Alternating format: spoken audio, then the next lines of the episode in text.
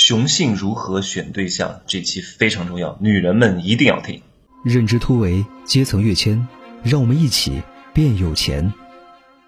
大家好，我是真奇学长，现在是十二点三十五分。哈，来，我这一篇章讲的东西，相信大家都非常想听。各位听过我的封神课吗？我的封神课的第一章讲的就是如何一招碾压敌人，一招制胜。这个东西很关键，不是能力啊，是什么东西？我要不要透露呢？叫挖墙脚啊！什么粮草未动，兵马呃兵马未动啊，粮草先行，行哪儿去啊？到哪儿去？天时地利人和。什么叫天时地利人和？你你能判断得出来吗？你怎么判断？这个东西没有人告诉你的。你听那些外围的课，你要天时地利人和，你要粮草未动，兵马先行啊！你要什么啊？跑到敌后的后方，你怎么知道呀？你怎么判断？这东西有人告诉你吗？只有人跟你讲啊，这个应该怎么做？但有人告诉你为什么要这样做，怎么去做吗？没有。这就是各位听到外围的课程讲的这些乌七八糟的东西，没法给大家带来真真实实的效果的原因在哪里？因为有些真相不能讲，不能讲，不能讲啊！因为有些真话是要花钱才能听到的。你你去面试，不会有人告诉你。啊，你的口很臭，所以我不要你，也不会有人跟你讲啊，因为有比你更多的性价比更高的人啊在后面等着，所以我们不能要你。他都会说啊，回去等消息吧。你是听不到真话的，这些东西都很免费，但是不是真话，真话是要付出代价的。你不花钱是听不到底层的逻辑的，所以各位千万不要吝惜花钱，花钱能够帮各位省时间。我昨天跟一个谷歌的朋友吃饭。呃，他呢做一些职业职，他现在在一家，他他现在在谷歌上班哈。那他平时兼职会做什么呢？有一些他因为他是北大毕业的嘛，啊，会有很多的他的学妹啊、学弟啊找工作都会来向他咨询服务，一个小时四百块钱。那当然跟我比是这这差差差多了哈，我一个小时都是大几千块钱，毕竟他还小嘛，比我年龄小啊。虽然我不是什么这种顶级名校毕业的，但也还不错啊。我们有这么多年的履历和经验，好。他说：“为什么这些人愿意花钱？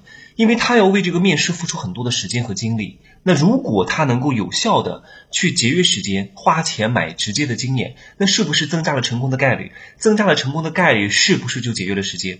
是不是就损就减少了内耗？减少了内耗，减少了第二次的选择成本，变相的说是省钱的。我觉得四百多太少了，至少得一千块钱一个小时。”啊，问这些成功的进入世界民企的学长学姐们，这些直接面试的经验，因为大企业面试通常是有五轮啊，好几轮，笔试、面试、三面、群面啊，什么什么各种各样的东西，差不多这么多轮，你花钱买的这个经验是值得的，好吗？那我今天不想讲这么多哈，不讲那么多课程的事情，我会慢慢的放一些免费的课啊，放一些收费的课程，但应该也不是太贵，因为这个单条。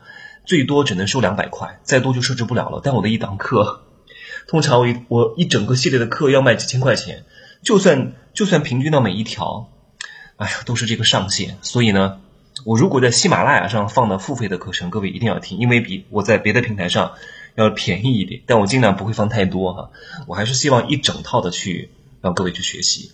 呃，听一条、听单条、听几条都不能够系统和全面的把它了解到。好，我今天讲一个东西。雄性是怎么找女人的？就也就是雄性，呃，男的怎么找女的？雄性怎么找雌性？你知道了对方的需求，也就是我讲的啊，一招制胜，知己知彼，方能百战不殆。你知道对方的需求，你就可以根据对方的需求去应对你的策略。所以不是你优秀，经常有人跟我讲，哎呀，我这么优秀，我这么美丽，为什么男人不爱我呢？不是因为你优秀，不是因为你美丽，别人要爱你，因为。你不知道对方的需求，对方很可能喜欢一个胖子，很可能就喜欢我认识一个小年轻，比我小几岁，九二年的吧，呃，也不是几岁，把我的年龄都暴暴露了，也就小个两岁左右，那 九二年还是九三年的啊，那他就喜欢五十多岁的女人，你说你再美再美丽再漂亮，不匹配。你像就像我跟别人去讲什么招商，我再会讲，我顶多能增加一点成交率，但是成交之前的一系列的动作是什么？我讲了流量。啊，连接点、接触点、价值培育啊，信任感的建立，这些东西如果没有的话，你再会讲，也只能提高一丁点的成交率。就是我讲的对象很重要，这个对象如果本身就没有这棵小火苗，我给他再大的火、再多的石油也点不燃它。我顶多讲的比你清楚一点，讲的比你有煽动力一点。但如果这个人不对，谁来讲都没用。这就是本质，这就是真相，好吗？来，因为很多小姑娘啊，经常来问我，让我给她介绍男朋友，我一般都会直接回答说没货。为什么呢？因为这些小姑娘都想找顶级的男人啊，顶级的雄性，但是这些顶级的雄性啊，看不上他们的，根本就不会喜欢他们的。啊，他们觉得自己妆化的好看，会上眼影，口红色搞得特别全啊，衣服包包特别会搭啊，口味特别好，气质特别好啊。他觉得那些丑八怪看不上自己，是因为自己的眼瞎，绝对不是，只是不匹配而已。如果你带着这样的思维去找对象的话，无非是在找一个闺蜜啊，就是跟你能够欣赏你的美的这种人。但是我今天要讲什么呢？就是一般的雄性，特别是顶级的雄性。他们怎么去找对象？你当你知道他们的需求之后啊，你就能够因地制宜、因材施教，能够适当的做出战略的调整，满足他们的需求。太牛了！各位竖起耳朵听，不管你是雄性还是雌性，我也会出一篇雌性的，所以各位一定好好听。那，第一个叫什么啊？呃，我接下来所讲的内容啊，都是限定在。啊，从雄性的角度来看待女性的，其他的我一概不管哈，我只从雄性的角度看待女性，啊，我不会综合太多的因素进去的，可能有一些稍稍有一些得罪女性的地方，你们也不要介怀，因为只是从单一的视角去剖剖析，所以从单一的视角去剖析，肯定是有非常强烈的主观性的，非常强烈的基于这个物种的眼光审视思维导致出来的一些结果和评判条件。所以各位理性的看待它就好了，好吗？来，第一个叫什么？叫性吸引力啊！记住，这个不是爱情，性吸引力不代表爱情，爱情只是一个引子，烧完了就完了啊！我这里仅仅仅指的是生物学上的性吸引力，这种吸引力是一下子就能看到的东西，不需要深入交往，也不需要啊慢慢沟通，是我第一眼就想上你，懂吗？懂吗？我第一眼就想上你，这就是性吸引力，哇！真的，如果一个男人对一个女人看到她第一眼啊，不是，一定是看到她就想跟她啪啪啪，懂你懂吗？如果没有这一条，这个男人是不会喜欢她的，真的，一定是有这方面的需求，这是第一条，很关键，好吗？这一条的高低程度，直接决定了是否能够展开下一步。而且每一个单项指标都对应着不同的实际需求。譬如说啊，我讲腰臀比，腰臀比，黄金的腰臀比是什么？叫零点六一八，黄金分割线。那我们算一个零点七好了啊，因为这个比例生育的难度比较小啊，所以为什么喜欢大屁股的，喜欢大胸的？大屁股的骨盆大，能生啊，不会增加死亡的概率。因为在古代，大量的人，大量的女人都是因为啊这个难产而死。胸大代表奶水充足，孩子生下来不会饿死，这些东西都是根植在基因当中的。你千万不要觉得男人是一个很色的动物，是基因决定了。为什么？因为男人的任务啊，我在接下来我先埋一个梗啊，在接下来来讲，男人的任务是什么？基因分配给男人的任务是什么？你当你懂得这一条的时候，你就知道为什么啊，男人喜欢胸大屁股大的，这不是因为他们的本质上啊觉得。啊，就喜欢这种手感好的，不是，是基因在作怪。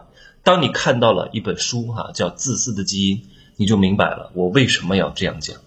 啊，古代难产的情况比较多，所以它好的腰臀比呢，是可以减少这个难产的概率的，啊，对不对？所以你看，如果你胸大，在机场里边啊，一眼就能看到你，哇，波涛汹涌，立刻就会被吸引。只要你被吸引了，我说了，明星最注意的是什么？最重要的资产是什么？是注意力。你只要能够吸引到别人的注意力，你就能够增加到你选择到优质对象的概率。如果你的注意力不够，那很多的人就关注不到你，优秀的人就关注不到你。你跟这个一样的呀，你也是产品啊，你也是销售啊，是不是曝光多了，进店率高了，进店率高了，转化率高了，转化率高了，是不是你的成交额就高了？是不是同样的道理？所以你的曝光量一定要够，曝光量靠什么？胸大屁股大，对不对？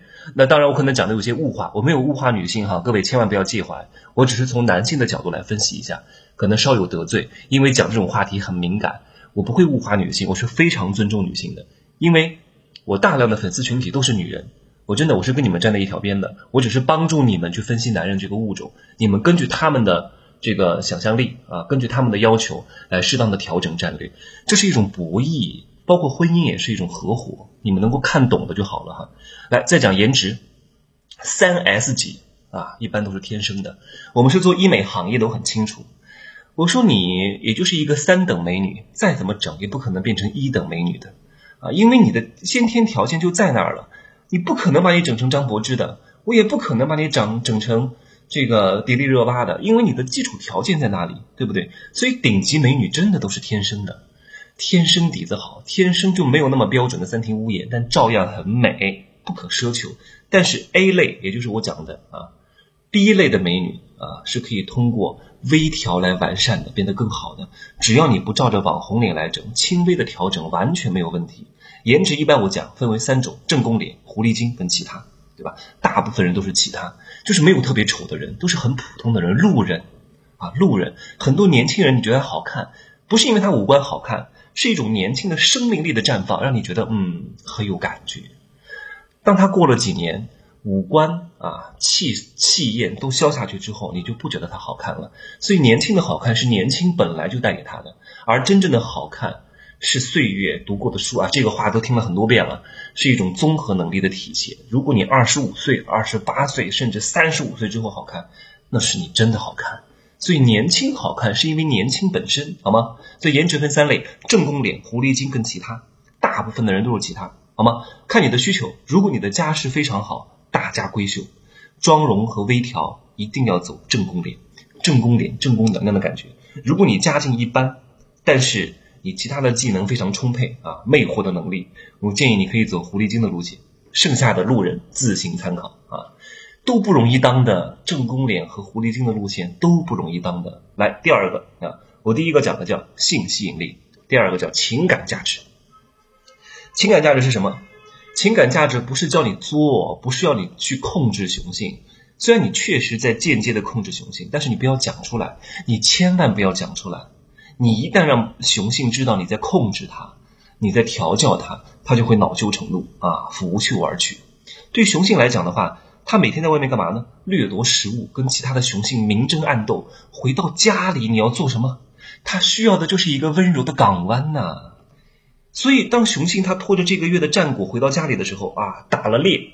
忙碌了一个月，打了猎物，打了麋鹿，打了兔子，打了老虎，过来之后，你要做的是什么？温柔的帮他顺顺毛，哎，捋捋捋捋毛，梳梳毛，舔舔一下伤口，因为他在打仗的过程当中，跟搏跟那个猎物搏杀的过程当中会有会有受伤，你需要去做一个温柔的人，抚慰他受伤的伤口。我讲的这些东西啊，都是策略啊，包括温柔。啊，你们听过我入世十堂课也讲过，温柔、善良、坏都是一种策略。当你会用这种策略达到目的就可以了。马基雅维利主义都是讲的这个东西，基于事实达成目的，不择手段。这个不择手段有些听的感觉不是很好哈，不是很好，但事实真的就是如此。凡是最顶尖的商人、最顶尖的企业家都是不择手段！我说了真话很难听。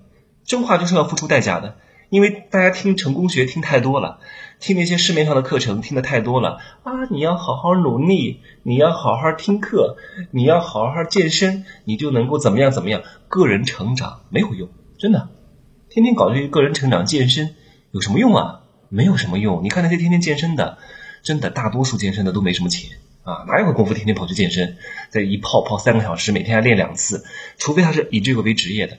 不然的话，大多数人都闲得没事干啊，去搞个健身，真的。我虽然也经常健身，但是我在健身的过程当中呢，呃，放松一下，作为一种调整，然后呢，把身体弄得好一点，更好的工作而已。但很多白领就会陷入到一个误区，啊，白天上班，下了班好好健身，健完身回去做做饭，然后看看电视，散散步，遛遛狗，哎一天就完事儿了，怎么可能挣到钱嘛？对不对？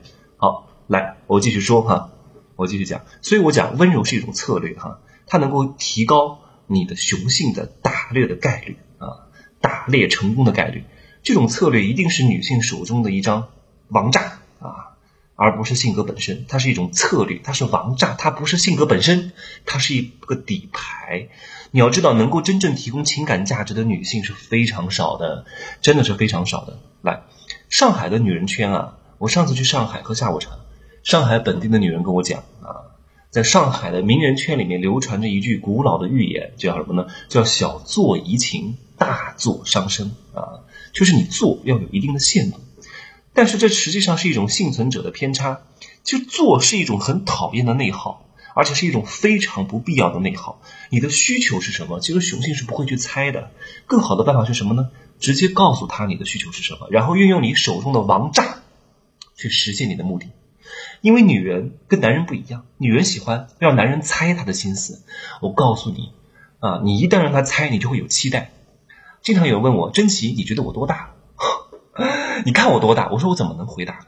谁问这个问题，希望的答案不就是希望我可以把它讲小一点吗？我难道说啊，不好意思，你看他像四十二岁了，他一定会生气啊。所以他在问你的时候，就已经有了心中的一一种期待。如果对方没有回答到你希望的答案，你就会失望。所以不要去猜，直接告诉他就可以了。你多大需要猜吗？我问我就算给你的答案，也只是顺着你的心意去回答的。对吧？也不是我真心的话，你还不如直接告诉我你多大就好了。那我只是通过这个例子来举例一下，就是当你需要有某种需求的时候，直接告诉你的雄性啊，让他知道你的需求是什么，他为什么要帮你去实现你的需求。这个时候就需要运用到你的策略，因为在情感当中啊，一切都一切可以避免的内耗都尽量避免啊，把所有的心力都优先分给扩张需求。来，我讲完两点了哈，两点了。第三点叫子嗣价值，子嗣价值就是生孩子嘛，生孩子的价值。哎呀，这一条经常被污名化，经常有很多女权主义说啊，你怎么把我们女人形容成生孩子的机器呢？啊，不能，我们女人不是生孩子的机器。但是我在这里没有讲到女性的需求，我这一期节目主要讲的就是雄性的价值，雄性的需求。其他的一切我暂时不谈，所以各位，我还是要把各位拉回来。我在这里只是从雄性的角度去讲一个主观的视角啊，可能有得罪大家的地方，各位理性的看待就好了。我也会在下一期讲雌性的需求，好吗？你要知道，雄性啊，它是必然会存在本条的需求的，因为你要知道，在远古时代啊，在人类还是在狩猎的时代。他每天除了打猎、守卫、吃喝拉撒，剩下的唯一的一件事情就是播种，因为播种是关系到 Y 染色，不对，播种是关系到这个 Y 染色体那个 X 和 Y 结合嘛，Y 染色体能否传递下去的关键步骤。所以基因为了达到这个目的，它在雄性体内建立建立了一套非常完善的机制，非常这个叫不叫完善了啊？叫强迫性的播种机制。所以雄性的交破交配的原则是什么？叫多点突破啊！它不求顶级的美女啊，但是女性因为她的客观条件，她因为她一旦怀上孕之后啊，她的成本会很高，所以她选择的叫单点突破，她只追求顶级的男性。所以这两个需求点的匹配度就不一样。你看，男性要的是什么？多播种、广种薄收；女性要的是精准打击。所以这两个就会造成很大的矛盾内耗啊！所以这两种机制，它在本质上就产生了冲突，大量的情感冲突和内耗都是基于这一点衍生出来的。因为他们两个在这一点上是没法达到平衡的，没法达到一致的，你懂吗？因为这两个人的基因不同，基因不同啊！但是我在这里仅仅只是讨论啊关于雄性的需求啊，不讨论关于道德的原因，我只是从基因的角度去讲这件事情。所以呢，男人是希望有更多的子嗣啊，来传递自己的基因；女性因为她怀孕的成本很高，所以她希望可以一招即中啊，跟随一个人就跟定终身啊，能够这个雄性能够保证她怀孕之后一切的不安全感，给她确定性。但是男人不同，男人就是要的广种博收。但是在现代社会呢，这种价值越来越少了。因为任何能够捉住这种需求啊，并且能够填补这个需求的女性，都会获得额外的回报啊。来，第四点啊，就是其他点啊，其他点是什么？我刚刚讲的以上三点，由表及里的构成了雄性在择偶当中的三大需求。优先级是依次提高啊。我们刚开始讲，符合所有的要求的女性啊，几乎是不存在的。你想符合以上的全部三点，太难了。几乎是没有的，所以新闻里面经常会出现什么阿姨，我不想工作了，三万一个月。但是对于顶级的男性来讲，哈，往往我讲的第二点跟第三点不可牺牲，是情绪价值和子嗣价值。第一点是可以牺牲的，但是你要知道，一第一点，也就是我讲的性吸引力，在顶级雄性当中，通常可以通过什么一夫一妻多妾制的形式来补偿。也就是说，性能力啊，这个会不会被封杀呀？会不会被禁这条本？也就是说，这个性能力、性吸引力啊，在顶级雄性当中，可以通过啊一妻多妾啊一夫多妻制来改变啊。当然。这条我知道会受到大家很多的呃质疑啊摒弃，但是从基因这个层面上来说，很多男性还是希望有这一条的，只是因为道德和法律的因素来遏制住了人们这个欲望，好吗？当当然，我还我还要讲一点哈，在性吸引力当中呢，还有一条隐藏的线，这条线是用来提升愉悦度的，效果也是比较明显的，但是主要适用人群为狐狸精。这条线呢，可以在前期牢牢地锁定雄性的注意力，能够分配到更多的生产资料。很少数的正宫脸的女性啊，也会使用这条线来增加对雄性的控制度。她甚至会开放一部分雄性的接口给其他的女性，来换取更多的生存资料，好吗？这个东西我就。不展开太多了，各位知道就行，好吗？那今天呢，我从三大原理来讲了一下雄性择偶的基本原理。第一个是性吸引力，第二个是情绪价值，第三个是子嗣价值。如果你能够满足其中的两条，你已经非常厉害了。你要懂得男人的基本面就是在这里啊，特别是钢铁直男类型的，一定是看这里的，特别是顶级钢铁直男类型，一定是看这里的，因为这对他们来说非常重要。非常重要，一个是情绪价值，一个是子嗣价值，这两个真的太重要了。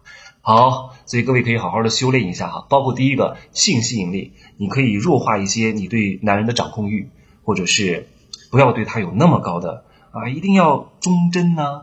啊当然，从从我的角度来说，我是希望每一个夫妻都是可以好好的百年好合的啊，百年好合，白头偕老的。